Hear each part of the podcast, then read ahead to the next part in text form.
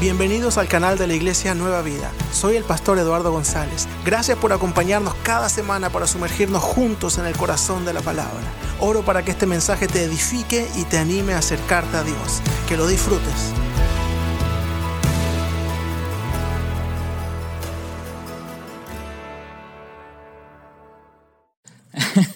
Hola, buenas tardes.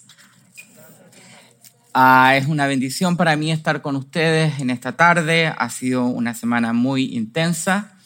Eh, llegamos a, a um, Longale el día miércoles y hemos estado grabando miércoles a jueves todo el día, viernes todo el día. Y luego tuvimos nuestras clases en el Instituto Bíblico, así que los que han participado de estas clases eh, durante este fin de semana muy intensivo, les quiero dar las gracias ha sido un tiempo de bendición para mí compartir en, mi lengua materna lo, acerca de los estudios bíblicos. nuestro trabajo en Vancouver es en una iglesia de habla inglesa y mi formación académica en Canadá fue toda en inglés. Entonces es una experiencia muy linda compartir los estudios bíblicos y conocer juntos la palabra del Señor en, en la lengua más linda del mundo, el español. ¿Okay? Hoy los quiero invitar a un viaje.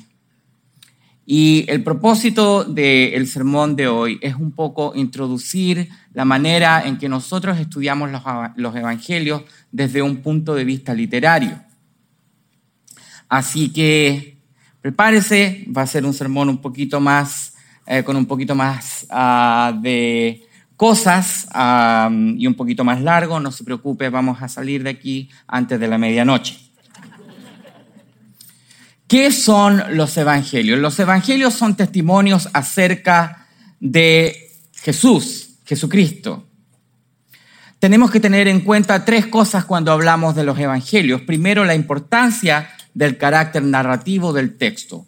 Cuando Jesús se manifestó, cuando Mateo, Marcos, Lucas y Juan nos hablan de Jesucristo, ellos no escriben un libro de teología sistemática, ellos nos cuentan una historia. Marcos, en el caso de hoy, nos escribe para decirnos quién es Jesús. Marcos escribe también para enseñarnos qué significa ser un discípulo de Jesús. Por lo tanto, hoy día los quiero invitar a través de este caminar por el camino de Jesús a través del Evangelio de Marcos. Hay tres ah, elementos fundamentales, tres conceptos teológicos que son muy importantes en el Evangelio de Marcos.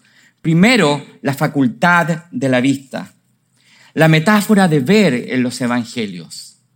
Por su valor simbólico, su número y significado, la curación de los ciegos juega un papel fundamental en los Evangelios. La curación de los ciegos es el primero de los signos, las señales, los milagros a los cuales Jesús refiere cuando los mensajeros de Juan el Bautista le preguntan, ¿eres tú el que ha de venir? Y Jesús les responde, vayan y díganle a Juan lo que han visto y han oído. Los ciegos ven. Los ciegos ven. En particular, en el Evangelio de Marcos, podemos ver que la facultad de la vista, la capacidad de ver, es una metáfora para la comprensión profunda de Jesús y su mensaje. Una de las preguntas interesantes cuando leemos el Evangelio de Marcos es preguntarnos cuántos ciegos sanó Jesús. Muchos. 10, 20, 30, 40, muchos. Pero Marcos nos habla solamente de dos. ¿Por qué? Hay un propósito propósito teológico, hay un propósito narrativo para comunicar el mensaje de Jesús, para decirnos quién es Jesús y más importante aún, para explicarnos lo que significa ser su discípulo. La segunda metáfora importante para entender el Evangelio de Marcos es la metáfora del camino. En el medio de su narración, entre el capítulo 8, versículo 27 y el capítulo 10, versículo 52, tenemos la sección del Evangelio de Marcos que se llama la sección del camino. En esta parte del Evangelio escuchamos la palabra camino repetida una y otra vez, que viene del griego jodos. Repita conmigo, jodos. Jodo significa camino y la palabra jodos en griego se repite una y otra vez en la sección del camino. Lamentablemente esta repetición y este énfasis se pierde un poquito porque los traductores deciden a veces cambiar la palabra para darle un poco de variedad al lenguaje. Pero el énfasis está ahí, la sección del camino. ¿Qué es el camino? El camino es el lugar para seguir a Jesús. El camino es el lugar para escuchar su palabra. El camino es el lugar para entender, para comprender, para aprender qué significa ser un discípulo de Jesús. En la sección del camino, en el Evangelio de Marcos, el evangelista nos presenta el corazón de lo que significa ser un discípulo. Esta idea del camino para descubrir y para describir la fe la vemos también en el libro de Hechos, capítulo 9, versículo 2, donde el cristianismo se define como el camino.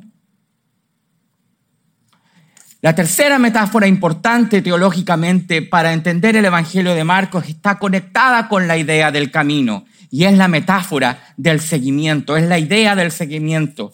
La palabra griega coluceo en los primeros evangelios, Mateo, Marcos y Lucas, aparece más de 70 veces.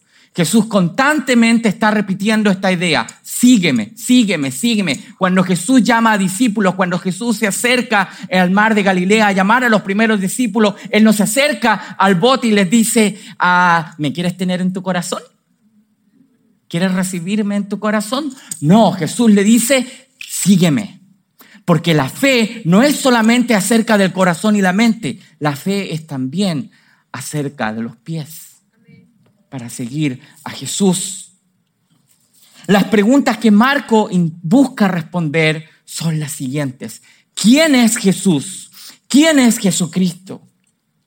La segunda pregunta también es muy importante. ¿Qué significa hoy en aquel entonces para su audiencia, audiencia en la segunda mitad del siglo I?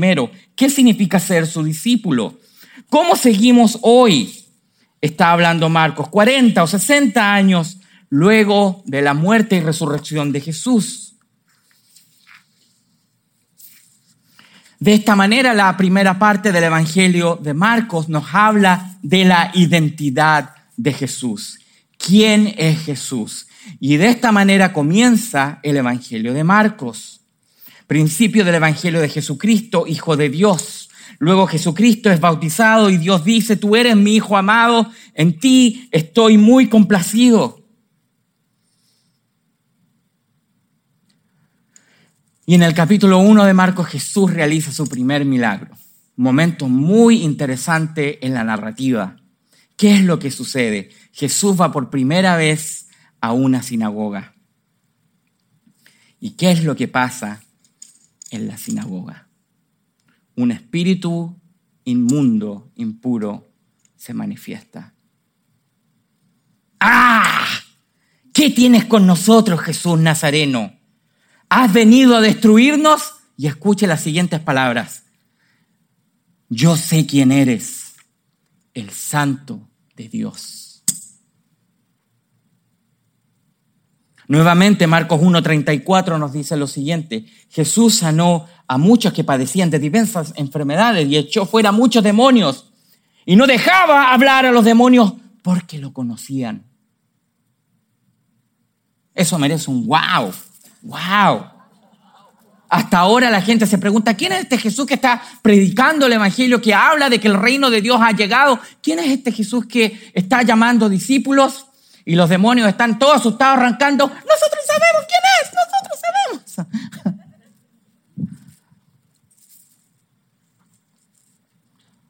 Luego, en un momento muy importante en la narrativa, en el capítulo 4, Jesús calma la tormenta en el Evangelio de Marcos. Y si usted tomó la clase de exégesis bíblica, usted tuvo que hacer una tarea en este texto. Cuidadito con copiar el sermón del profesor en la tarea, ¿ok? ¿Quién es este que aún el viento y el mar le obedecen? ¿Quién es Jesús? La pregunta es subrayada en este momento. ¿Quién es Jesús? El viento y el mar le obedecen. Lo divertido de esta narrativa es que parece que los discípulos están más asustados de Jesús que de la tormenta. Y es verdad.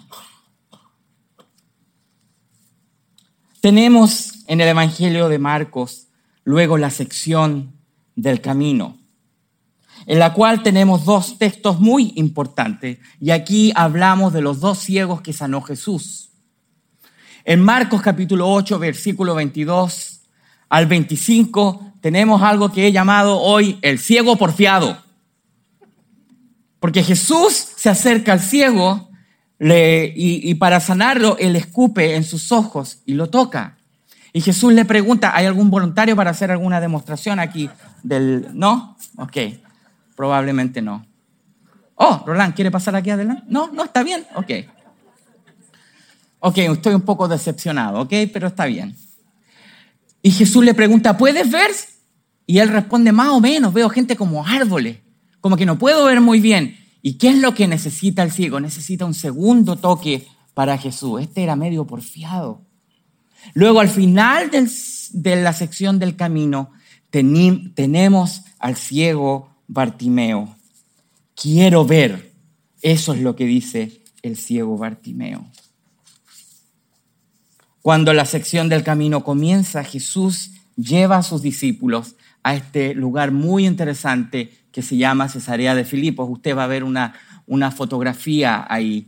Cesarea de Filipos está en Galilea y era una especie de Walmart de dioses. Esa es la manera que es descrito por el doctor Ross Lockhart, que guió nuestra, nuestros estudios en Israel. La siguiente foto, por favor.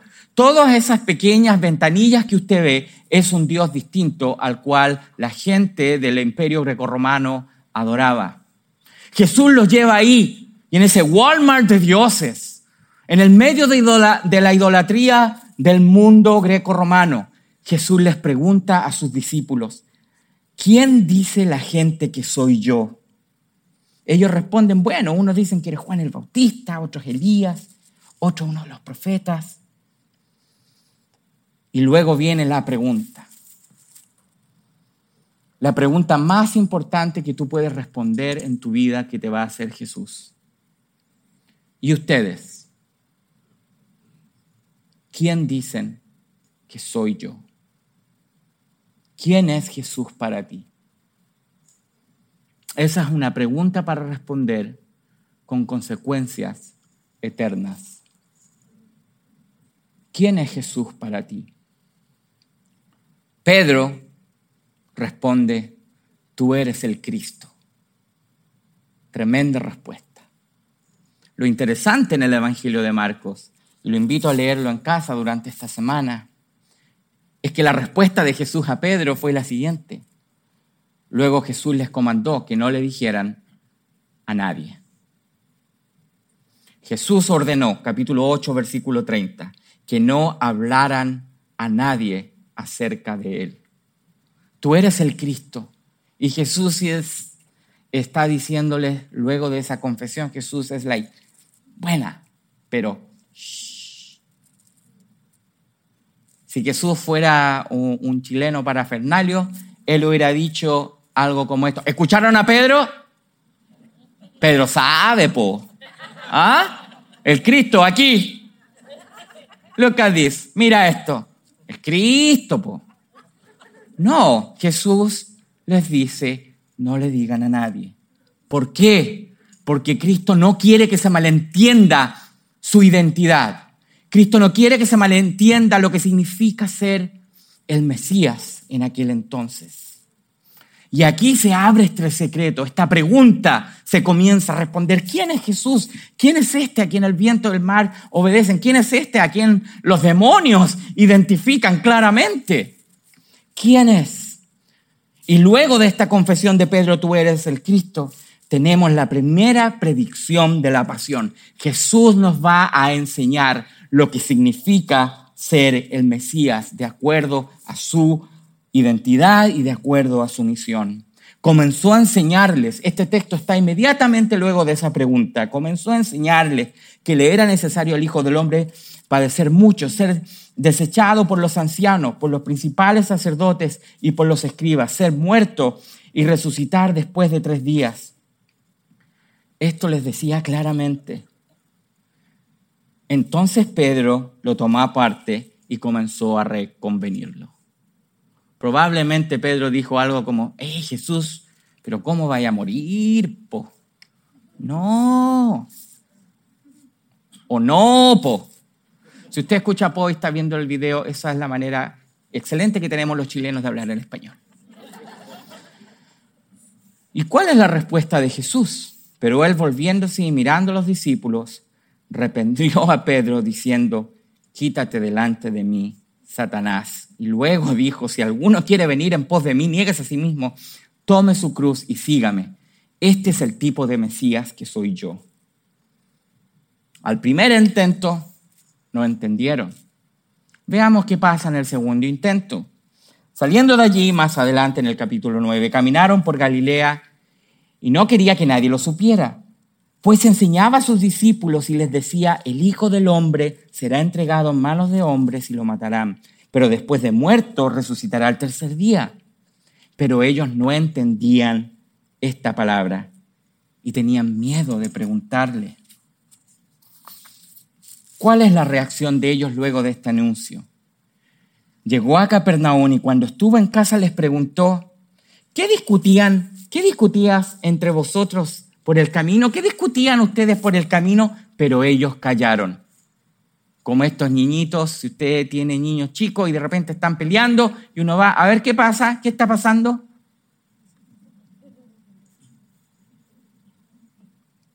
¿Y por qué no responden a Jesús? Porque ellos estaban discutiendo quién iba a ser el más grande en el reino. ¿Entiende lo que está pasando? Vamos camino ahora a Jerusalén y los discípulos no entienden el carácter del mesianismo de Jesús. Evidentemente no entienden lo que, significa ser un discípulo del reino. Bueno, pero como decimos en español, la tercera es la vencida. Hay otro intento. Capítulo 10. Iban de camino, muy importante palabra, subiendo a Jerusalén y Jesús se les adelantó. Los discípulos estaban asombrados y los otros que venían detrás tenían miedo. De nuevo tomó aparte a los doce, otra vez, por tercera vez, y comenzó a decirles lo que iba a suceder. Ahora vamos rumbo a Jerusalén. Y el Hijo del Hombre será entregado a los jefes de los sacerdotes y a los maestros de la ley. Ellos lo condenarán a muerte y lo entregarán a los gentiles. Se burlarán de él, le escupirán, lo azotarán y lo matarán. Pero en tres días resucitará. ¿Cómo tomaron los discípulos esta noticia? Mire lo que pasa. Se le acercaron Jacobo y Juan, los hijos de Zebedeo, y le dijeron, Maestro, queremos que nos conceda lo que vamos a pedir. ¿Qué quieren que haga por ustedes? es que en tu glorioso reino uno de nosotros se sienta a tu derecha y el otro a tu izquierda. Ya, les quedó clarito el mensaje. Parece que no. ¿Qué está pasando? ¿Qué está pasando? No saben lo que están pidiendo, dice Jesús. Y Jesús les enseña, porque el Hijo del Hombre no vino para que le sirvan, sino para servir y para dar su vida por rescate por muchos. Ustedes no entienden lo que están pidiendo. Ustedes no entienden lo que significa ser mi, mi discípulo. Ustedes están preocupados de ser el más grande. Ustedes están preocupados de quién se va a sentar a la derecha y a la izquierda cuando yo venga en el trono, en la gloria. ¿Están seguros lo que quieren? Porque en el Evangelio, cuando Jesús está en su gloria, es cuando Jesús está en la cruz. Y hay uno a la derecha y hay uno a la izquierda. Y están crucificados ¿Cuántos hoy predican un evangelio de prosperidad? Predican un evangelio falso. Que dicen que, ah, eres cristiano, ahí va a tener un Tesla. Mándame 20 dólares y el Señor te va a dar un Tesla. Por el Señor te quiere prosperar. Es el propósito del evangelio. ¿Es el propósito del evangelio?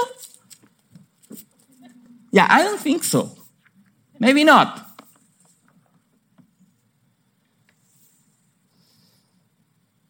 Los discípulos están caminando con Jesús, pero todavía no entienden el camino de Jesús. Los discípulos están caminando con Jesús, pero aún no entienden el camino de Jesús. Podemos darle una mirada hasta ahora. ¿Qué está pasando en la estructura literaria del Evangelio de Juan? En la siguiente ah, slide, por favor. Jesús ha anunciado, Jesús ha anunciado que Él va a morir en la cruz tres veces. En la primera parte del Evangelio, como usted puede ver ahí, está la pregunta acerca de quién es Jesús y Jesús hace estos tremendos milagros. En la segunda parte del Evangelio Jesús comienza a revelar su identidad. Tres veces esas tres cruces representan las tres veces que Jesús ha anunciado quién es y ha anunciado a lo que va a venir y ha anunciado su misión.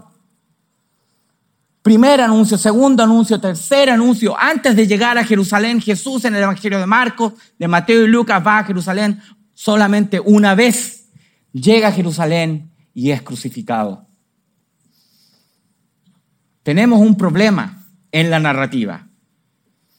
Y es muy importante entender la estructura narrativa, lo que estamos viendo, cómo eh, de una manera hermosa Marcos ha sido inspirado para decirnos acerca de la identidad y del mensaje y de la misión de Jesús. Pero hay un problema. ¿Cuál es el problema? Porque hasta ahora Jesús está aquí realmente caminando solo. Porque los discípulos no entienden. Porque los discípulos son como el ciego porfiado. ¿Ve?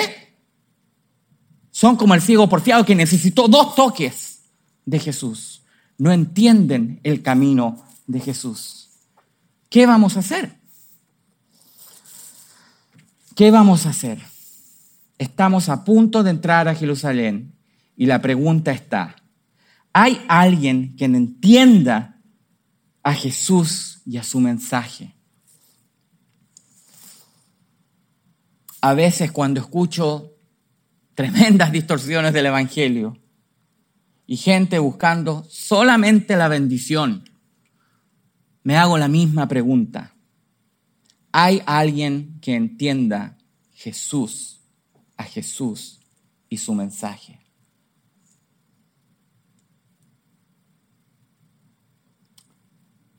Pero hay una historia, una historia más. Por eso el sermón de Dios hoy, el sermón ah, de Marcos hoy, se llama Ojos Abiertos para seguir a Jesús. Marcos 10, 46 al 52. Esto sucede inmediatamente luego que los discípulos se estaban comportando como este ciego medio porfiado, medio burro. No querían entender. ¿Cómo respondemos esta pregunta? Llegaron después a Jericó. Más tarde salió Jesús de la ciudad acompañado de sus discípulos y de una gran multitud. Un mendigo llamado Bartimeo, el hijo de Timeo, estaba sentado junto al camino. Al oír que venía, al oír que el que venía era Jesús de Nazaret, se puso a gritar, Jesús, hijo de David, ten compasión de mí. Muchos lo reprendían para, para que se callara. Pero él se puso a gritar aún más, Jesús, hijo de David, ten misericordia de mí. Jesús se detuvo y dijo, llámenlo. Ánimo, le dijeron, levántate, te llama. Arrojando su capa, dio un salto y se acercó a Jesús. Y Jesús le pregunta, ¿qué quieres que haga por ti? ¿Qué quieres que haga por ti? Acabamos de escuchar esa pregunta a propósito. ¿Qué quieren que haga por ustedes? ¿Cuál es la respuesta de Bartimeo? Rabí, respondió el ciego, quiero ver. Quiero ver. Puedes irte, le dijo Jesús. tu fe te ha sanado. Al momento recobró, la vista y empezó a seguir a Jesús por el camino. Dado que Bartimeo es la última persona curada por Jesús en el Evangelio de Marcos, su curación, su sanación, su milagro, es un momento crucial en esta narrativa. Bartimeo es un mendigo. Tiene su capa, tiene su manto en el suelo. En aquel entonces, si tú eras un ciego, si tú eras un lisiado, tu única vida, la única vida que podías tener, era la vida de un mendigo. Esa era tu vida. Ese era tu futuro.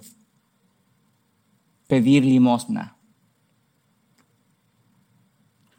¿Cuántos años? ¿Cuántos días? ¿Cuántos meses? Estuvo Bartimeo sentado ahí. ¿Cuántas veces quizás Bartimeo escuchó de ese Jesús que calma el mar, que libera a los endemoniados, ¿Cuántas veces quizás Bartimeo escuchó de ese Jesús que abre la vista de los ciegos, incluso de los ciegos porfiados? ¿Cuántas veces? Pero Él está ahí. Digamos que ese es el camino. Él está al costado del camino, junto al camino. Aquí está su capa, aquí está su manto, donde está todo lo que Él es, todo lo que a Él le pertenece. En este manto, Él colecta las limosnas. Es todo lo que tiene en su vida de un ciego, en su vida de mendigo.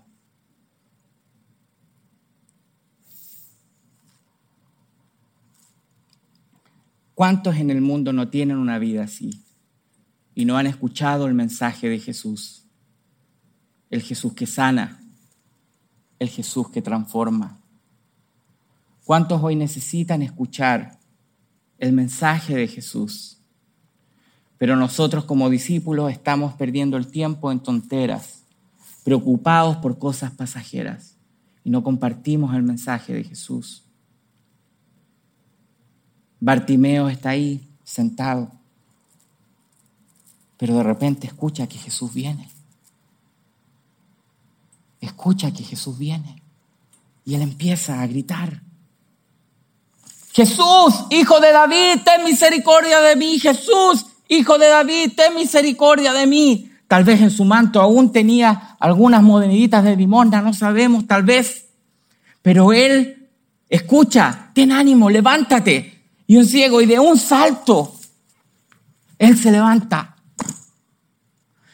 y el detalle de la narrativa de Marcos en el griego es una cuestión maravillosa. La palabra griega balo significa votar. Él vota su manto y va a Jesús. Pero esa no es la palabra griega que utiliza Marcos. La palabra griega que utiliza Marcos es apobalo, significa arrojar lejos.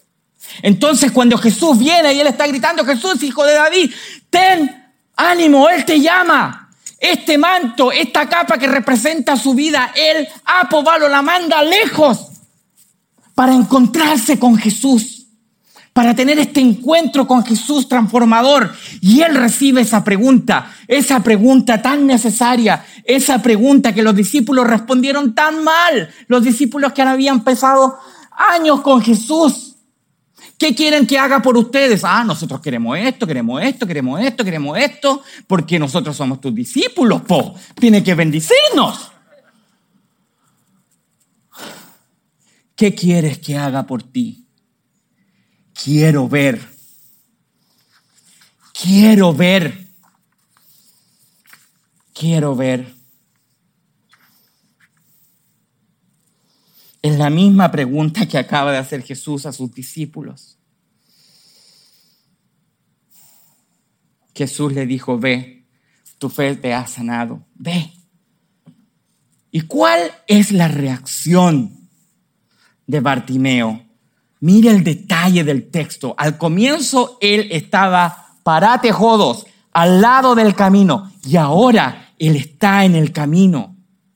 Inmediatamente recobró la vista y siguió y siguió a Jesús por el camino. Ya no es un mendigo. Él ha rechazado, él ha lanzado lejos su vida de mendigo y ahora él va por el camino de Jesús, muy juicioso. Está siguiendo a Jesús. De mendigo, él ahora es un discípulo, pero es un discípulo con los ojos abiertos con los ojos abiertos para seguir a Jesús en su entrada a Jerusalén, donde Él demostrará el verdadero carácter de su mesianismo, muriendo en la cruz por nuestros pecados y resucitando al tercer día. Este milagro nos habla del poder maravilloso de Jesús, pero también es una poderosa enseñanza acerca del discipulado. Muchas veces somos como los discípulos. No escuchamos el mensaje de Jesús, no escuchamos las palabras de Jesús y andamos medio cortos de vista. O estamos llenos de puntos ciegos. Hay que chequear los puntos ciegos. Si usted maneja, usted refiere, usted entiende lo que yo digo, ¿cierto? Todos, me amado hermano, todos tenemos puntos ciegos. ¿Estás dispuesto a traer tu punto ciego a Jesús para que nos sane? Para que nos enseñe lo que significa verdaderamente ser su discípulo. Este milagro adquiere un carácter significativo teológicamente, ya que culmina el tema del discipulado en la sección del camino. Bartimeo no solo recuperó la vista, pero siguió a Jesús por el camino. Marcos sugiere más que una curación física, que es muy importante. Jesús realmente lo sanó. La fe de Bartimeo en Jesús y su deseo de seguirlo lo define como un verdadero discípulo. ¿Qué quieres que haga por ti? Quiero ver. Quiero ver. Bartimeo ya no es un mendigo. Ahora es un discípulo y un seguidor con ojos abiertos sanados, que sigue a Jesús, ahora entrando a Jerusalén, camino a la cruz. En contraste con el deseo de poder y estatus de los discípulos, el camino de Jesús se presenta como una alternativa a los caminos dominantes del mundo. ¿Quieres poder? Ese es el camino de Pilato. ¿Quieres fama? Ese es el camino de Augusto César. ¿Quieres seguir a Jesús? Niégate a ti mismo, toma tu cruz y sígueme. Ser discípulo de Jesús no es amar el poder. Ser parte del reino de Dios no es estar pensando todo el tiempo en el amor al poder. Nunca se trata el Evangelio acerca del amor al poder porque Jesús nos enseña acerca del poder del amor, del poder del amor de Dios.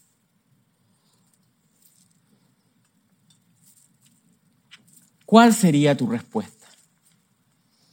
¿Te imaginas Jesús hoy parado enfrente de ti? Te pregunta, ¿qué quieres que haga por ti? ¿Qué quieres que haga por ti? ¿Cómo responderías? ¿Cómo responderías? Nuestra respuesta, tu respuesta, revelará el estado de tu corazón. ¿Qué es lo que deseas más en la vida? ¿Por qué aquellos que predican el Evangelio de la prosperidad que distorsiona la cruz de Cristo, son tan famosos porque le hablan a lo que la carne desea, las cosas materiales.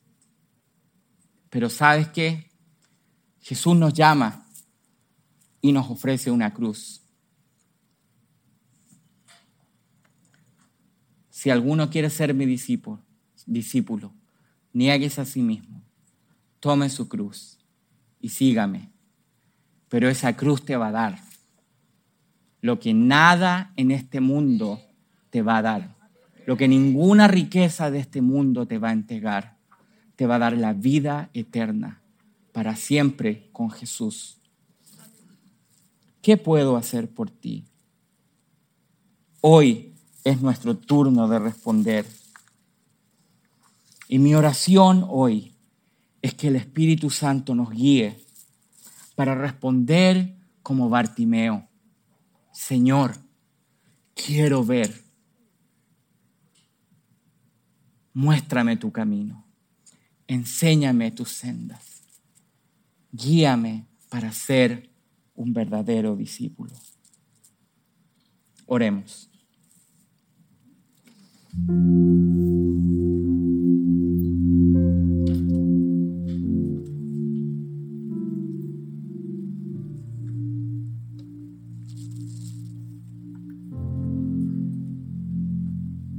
Amado Jesús, hoy estamos ante ti, ante tu palabra. Hoy escuchamos tu llamado que nos dice, sígueme, sígueme a través de las hermosas montañas de Galilea, a través de las calles llenas de polvo de Galilea de Capernaún, de Nazaret, a través de las humildes aldeas en las cuales vivió y desarrolló su ministerio Jesús. Tú nos llamas, Señor, a seguirte a través del camino pedregoso en el desierto, como cuando tú descendiste hacia Jerusalén. Tú nos llamas y nos dices, sígueme. Sígueme por el camino de la cruz. Sígueme por el camino del amor sacrificial. Sígueme por el camino del servicio. Sígueme por el único camino que lleva a la vida eterna. Te pedimos hoy que abras nuestros corazones, que nos transformes, que si tenemos puntos ciegos en nuestra vida, que abras nuestra visión espiritual te pedimos una transformación de cualquier cosa que hay en nuestra vida que necesita un milagro. No para gloriarnos, sino para ser mejores discípulos y seguirte en tu camino. Oramos, presentamos nuestra vida hoy delante de tu presencia. En tu nombre, Señor. Amén.